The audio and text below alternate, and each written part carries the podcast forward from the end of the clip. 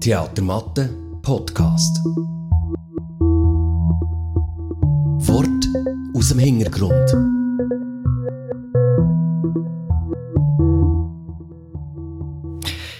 Ja, grüß euch miteinander. Herzlich willkommen zur Episode 2 vom Theatermatte Podcast Worte aus dem Hintergrund. Ein bisschen später, als wir es ursprünglich mal geplant hatten. Das hat aber seine guten Gründe. Ja, es ist relativ viel los mit Schutzkonzept und Vorbereitungen eben auf die Premiere, wo wir ja dann noch darauf zu reden kommen. Und wir sind, apropos Schutzkonzept, also wir beide sind also extrem Corona-konform unterwegs, ähm, weil wir sind 110 Kilometer Luftlinie weit voneinander entfernt heute. Über 2500 Höhenmeter kommen auch noch dazu, weil ich äh, auf 3260 Meter bin, ähm, in der Hörnli-Hütte. Genau, darum tönen wir auch unterschiedlich heute. Ähm, das macht nichts. Das passt natürlich genau voll zum Thema Unterschied, unterschiedlich sein. Wir sind jetzt an unterschiedlichen Orten. Wir haben am 5. September äh, eine Uraufführung bei uns im Theatermatte, wo wir uns sehr darauf freuen, weil wir sie haben müssen verschieben im April wo wir sie leider nicht können zeigen Aber jetzt kommt sie raus am 5. September und zwar die Maria und der Mohammed vom Volke Brabant. Äh, Corinne, kannst du uns vielleicht kurz ein bisschen erzählen, um was es so in diesem Stück geht? Ähm, ja, es geht um eine Freundschaft zwischen einer älteren Schweizerin und einem jungen, geflüchteten Mann. Die lernen sich kennen durch Zufall, ähm, durch, die, durch die Schwiegertochter von der älteren Dame, von der Maria, lernen die sich kennen, äh, beide mit äh, vielen Vorurteilen, beide mit Skepsis und Unsicherheiten. Und irgendwie lernen die sich, finden die zusammen, so. Und durch das entsteht wirklich ganz eine berührende Geschichte. Mit aber auch viel Humor, finde ich. Und das ist eigentlich, äh, haben wir gefunden, irgendwie eine spannende, spannende Kombination. Das, so, ein, so ein Thema, so eine, so eine im Moment sehr aktuelle Debatte ähm, mit Humor gezeigt wird. Irgendwie. Das habe ich sehr spannend gefunden, darum haben wir das auf das Programm, im Programm aufgenommen. Regie macht Renat Adam. Bei diesem Stück spielen die Marianne Tschirre, Barbara Seidel, Cornelia Grünig und der, äh, Dara Khalil. Du hast Renat Adam getroffen zu einem Gespräch, gell, Corinne? Genau, wir haben mit ihr äh, so ein über ähm, die Ausgangssituation des Stück geredet, ähm, darüber, was, was die beiden Figuren eben zusammenbringt und ähm, ja, grundsätzlich über die Figuren geredet und was die so bewegt. Da können wir mal hören, was sie dazu gesagt hat.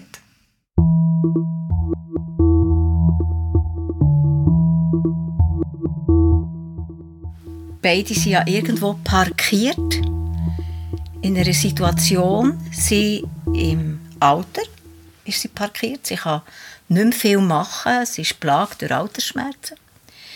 Er ist parkiert durch seinen Aufenthalt und nicht weiß, ob er einen Asylantrag, über, also Asyl überkommt oder nicht.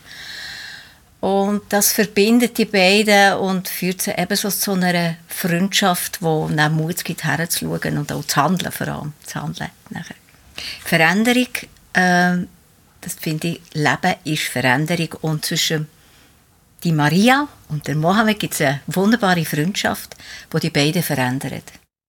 Ja, aber es geht eben nicht nur um die Freundschaft, äh, beziehungsweise es fällt nicht alles ganz so gut an, wie es, wie es jetzt hier tönt, was Renat erzählt. Es geht nämlich auch um die Angst vor dem Fremden und, und eben um die Vorurteile, die ich vorher schon gesagt habe, und um Rassismus. Rassismus ist ein Thema in diesem Stück. Und zwar indem das, man sieht das ganz am Anfang, wie Maria reagiert auf Mohammed. Durch Nancy, das ist eine weitere Figur, die mitspielt und mitwirkt in dieser Geschichte. Das ist eine Spitex-Frau. Und die hat vor allem Angst und äußert natürlich so, die äußert sich in Blicktiteln eigentlich über die Fremden durch die große Angst. Ja. Also man merkt, das ist, ist ein Stück, das viele Themen aufgreift und zum Teil nicht einfache Themen in der Gesellschaft, aber wie ist das eigentlich für ein Schauspielteam und für, gerade auch für die Regie, wenn man so, so spezielle Themen hat, da fragt, stellt sich wirklich die Frage nach den Grenzen. Gibt es Grenzen, wenn man ein solches schwieriges Thema bearbeitet? Und wo sind die Grenzen? Und sind da spezielle Herausforderungen oder gibt es Berührungsängste? Und da hat uns Renat Adam auch ein paar Antworten gegeben dazu. Da gibt es ganz klare Grenzen, wenn man sich über Defizit lustig macht. Das ist für mich ganz klar eine Grenze. Ja. Ich denke nicht, es ist Berührungsangst, das Thema zu zeigen. Das ist nicht. Ich habe höchsten Respekt, das in einer Komödie zu zeigen. Das habe ich extrem Respekt und ich finde es eine tolle, interessante Herausforderung. Weil der Volker Brabant hat, das, hat eine Komödie geschrieben über über Themen wie Alter, Tod, Flucht, Fremdsein.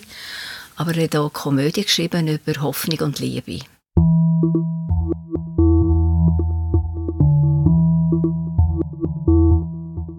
Genau, und nachher haben wir uns auf den Weg gemacht, äh, Menschen zu befragen, die sich mit dem Thema Vorurteil und, und Rassismus auskennen, die vielleicht leider tagtäglich mit dem äh, mit dem Thema sich müssen auseinandersetzen oder, oder mit dem konfrontiert sein.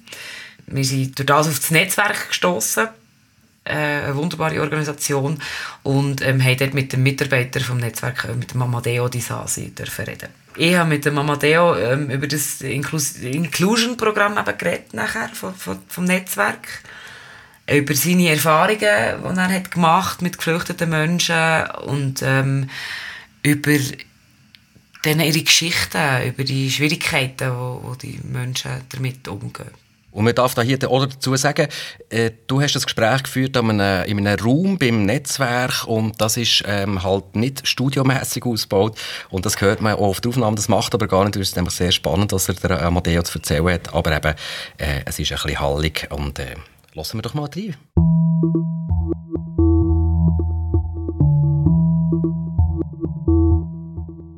Ja, mein Name ist Amadeo und ich bin seit eineinhalb Jahren bin ich bei Netzwerk und arbeite hier im Inclusion-Programm als Trainer. Eben Im Inclusion-Programm ist natürlich auch ähm, die Vermittlung von Geflüchteten ähm, zu Unternehmungen, das Jobcoaching, also es ist sehr vielseitig.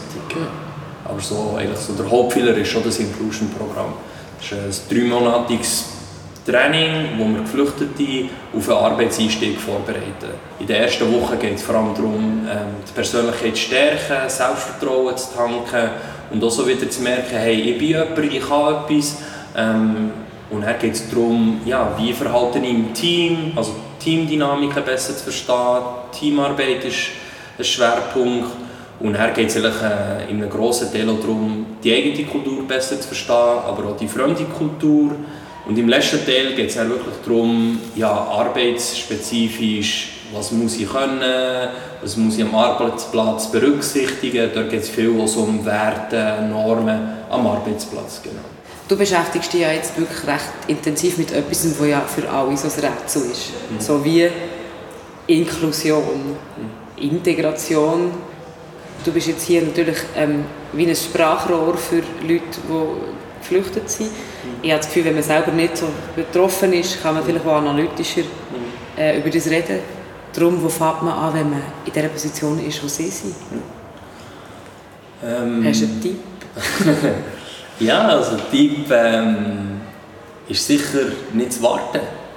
Ich glaube, das ist auch etwas, was wir in unserem Training wirklich weitergeben möchten es wartet hier niemand auf, auf euch und auch niemand auf mich. Also ich muss irgendwo durch auch meinen Weg suchen und, und, und das braucht irgendwo durch auch Mut, es braucht irgendwo durch wie ein Vertrauen, vor allem wenn man halt wie in der Schweiz ist und es heisst, du kannst nicht das, du kannst nicht das, ah hier, das hast du auch noch nicht, dann hat man schnell mal das Gefühl, oh, mir fehlt eigentlich alles und das Selbstvertrauen ist wie ganz am Boden.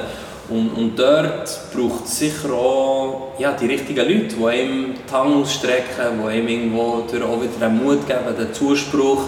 Aber es, es hängt schon viel ab, ja, dass ich selber wieder so Sachen mitnehme und, und so wie merke, okay, es, es ist schwierig, es gibt Herausforderungen, aber ich glaube an mich und ich glaube, dass es hier irgendwo durch auch einen Platz für mich gibt die Menschen haben ja alle eine extreme Lebensveränderung hinter sich. Mhm. Ist das ein Thema bei euch? Ja, also der zweiten Woche schauen wir die Geschichte von jedem an, ähm, indem wir zurückschauen.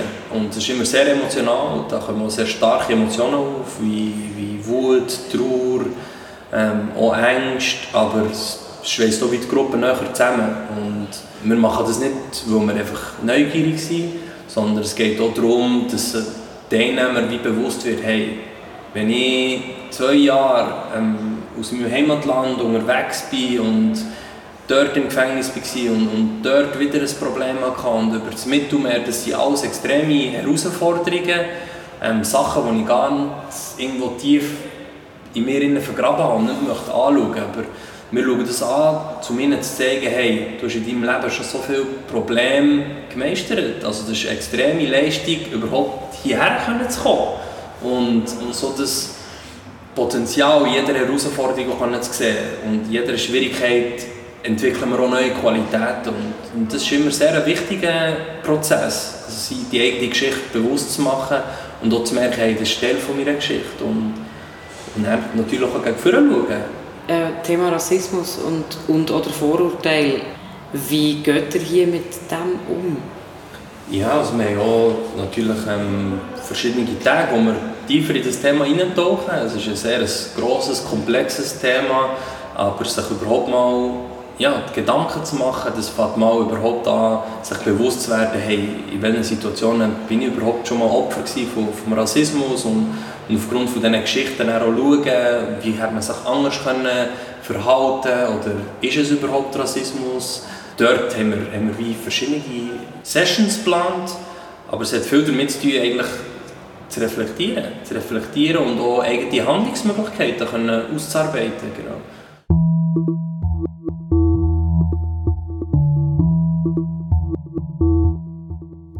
Du bist im Netzwerk, also in der, in der Räumlichkeit des Netzwerks unterwegs, Corinne, und hast eben mit dem Amadeo geredet. Aber hast du sonst noch Leute getroffen, also eben Männer und Frauen, die direkt betroffen sind? Genau, ja. Also das ist auch...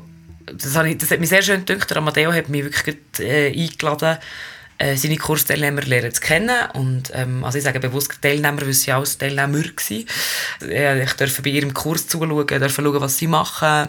Und es ist dann einfach ein Gespräch entstanden und wir haben dann zwei Stunden oder so haben wir geredet oder haben sie erzählt. Ich habe eigentlich gar nichts gefragt. Ich bin da gehockt und habe gestaunt, dass sie die Offenheit haben, mir irgendwie ihre Herzen auszuschütten und so. Und das hat mich sehr bewegt, ehrlich gesagt. Der Amadeo hat ja vorher gesagt, die Handlungsmöglichkeiten, die, ähm, wo, wo die Leute, ähm, wo, sie, wo sie dort lehren in meinem Netzwerk. Und genau zum Beispiel über das haben wir auch geredet mit diesen, mit Teilnehmern einer von diesen Männern hat eben auch erklärt, wie es trifft, wenn, oder wie, wie das einem trifft, wenn man, wenn man halt in einer Schlagzeile eine Nationalität erwähnt und nachher alle das Gefühl haben, äh, die Afghanen sind alle böse. Also, er erzählt es vielleicht selber. 20 Minuten schreibt ein Afghaner macht ein schlechter Tod und schreibt, ja, er ist Asylsuchender, er ist Afghaner. Andere Afghaner haben keine Schuld. Warum schreibt so? Ja, jede 20 Minuten äh, lesende Schwester, ja, Afghaner, Asylsuchende, ja, und so. Wir haben die Probleme, die Vorurteile. Äh, wir denken uns, äh, einige Leute haben ein für uns von Ausländern eine schlechte Bild hatten. Denken die Leute, einige Leute, die Ausländer wollen nicht arbeiten, wollen nicht Schule gehen. Sie denken, wir haben von dritten Staaten gekommen oder wir sind nicht zivilisiert oder wir, wir respektieren nicht die Frauen. Zuerst wir müssen wissen, wo kommt dieses schlechte Bild, Vorurteil. Das ist das große Problem für uns. Wir wollen, dass diese schlechte Bild wegwerfen. Dass es aufhört. Ja. ja. Wie können wir das? Und das ist eben alles, was die Männer mir erzählen, ist, dass sie arbeiten wollen. Dass sie eigentlich etwas bewirken und dass sie einen Beitrag leisten ähm, zu unserer Gesellschaft. Und genau um das geht es ja, dass jeder Mensch etwas bewirken will. Und dass eben Leute, die geflüchtet sind, auch nicht ähm, unqualifizierte Leute sind. Das sagen sie ja auch. Oder? Ganz wichtig. Das, finde ich, das ist auch etwas, was ihm, was ihm nachgeht. Wenn jemand erzählt, er hat studiert und, und jetzt hier reden sie davon, sie reden auch zusammen über das, ähm, wie sie eben müssen, nochmal bei eins anfangen.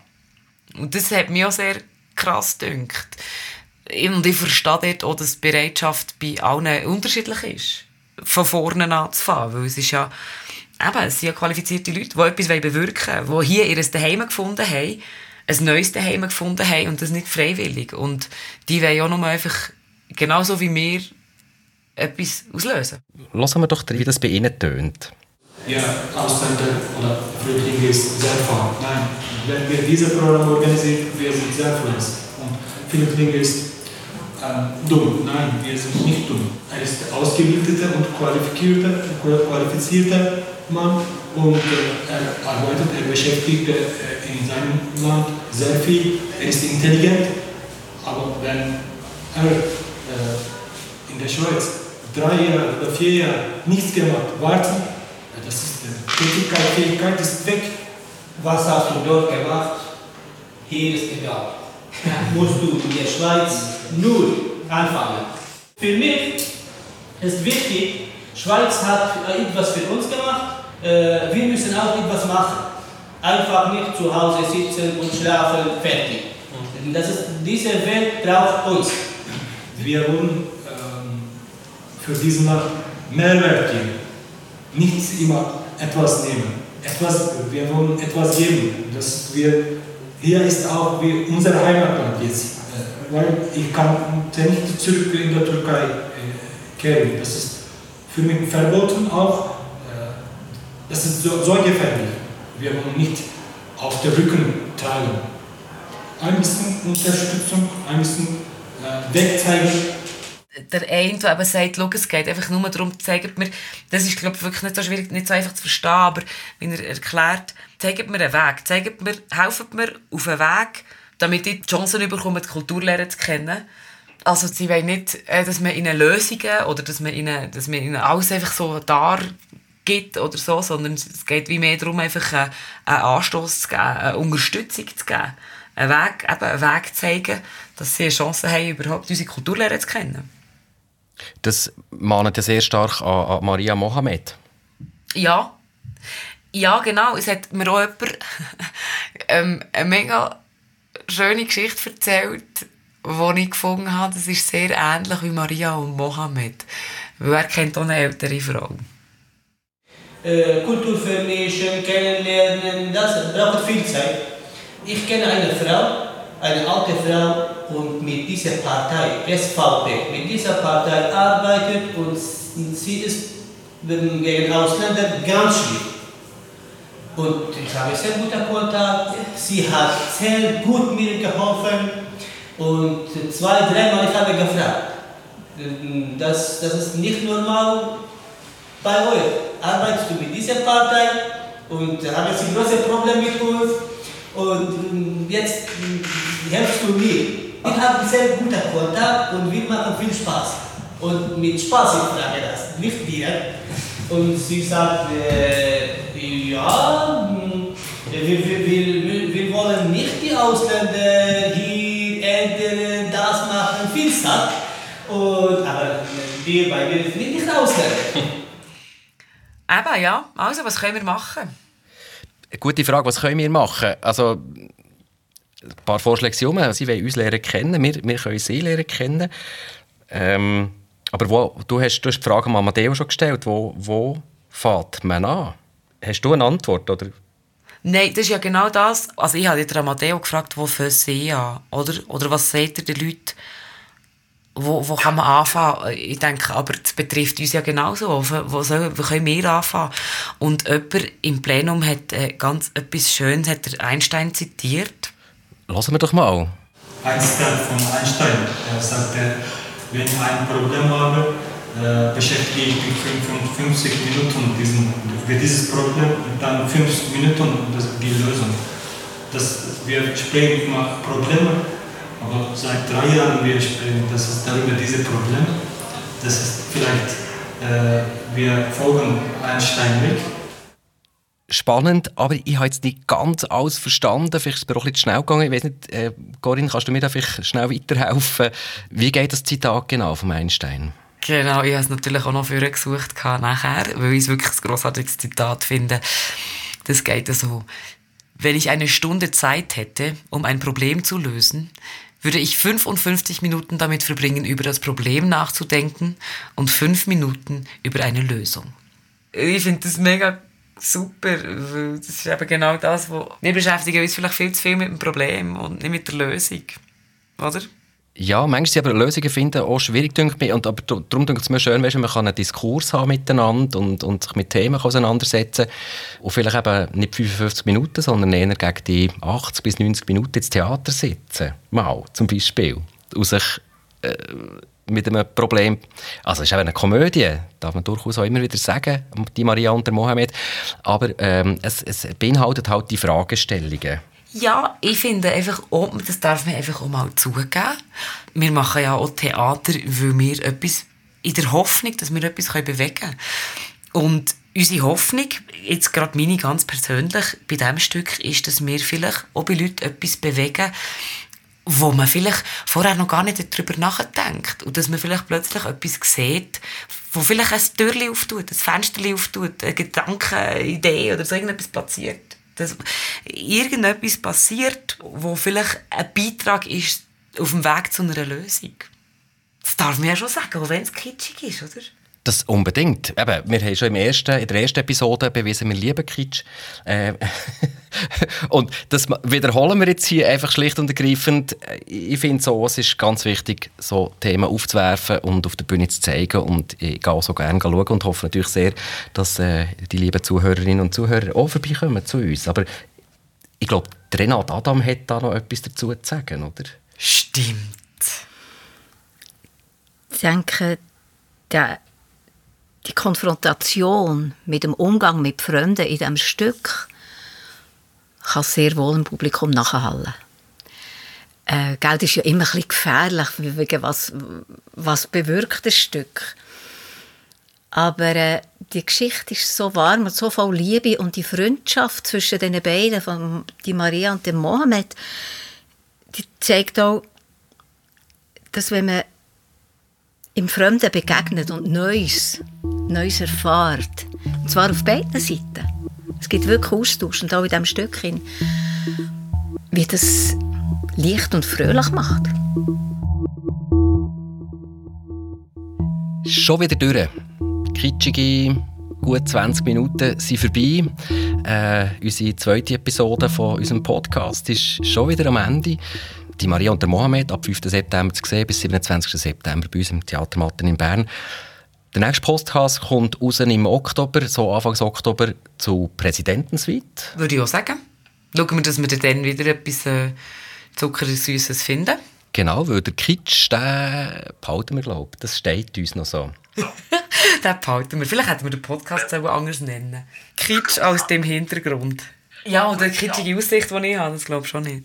Wir müssen dich ja glaube sowieso wieder entlassen, äh, Richtung Matterhorn. Genau, ich schicke, noch, ich schicke dir noch ein Bild, von wie es jetzt gerade aussieht. Das ist wirklich unfassbar. Sehr gut, dann stellen wir das bei uns auch noch auf Social Media genau. Äh, zur Verfügung. gut, herzlichen Dank fürs Zuhören.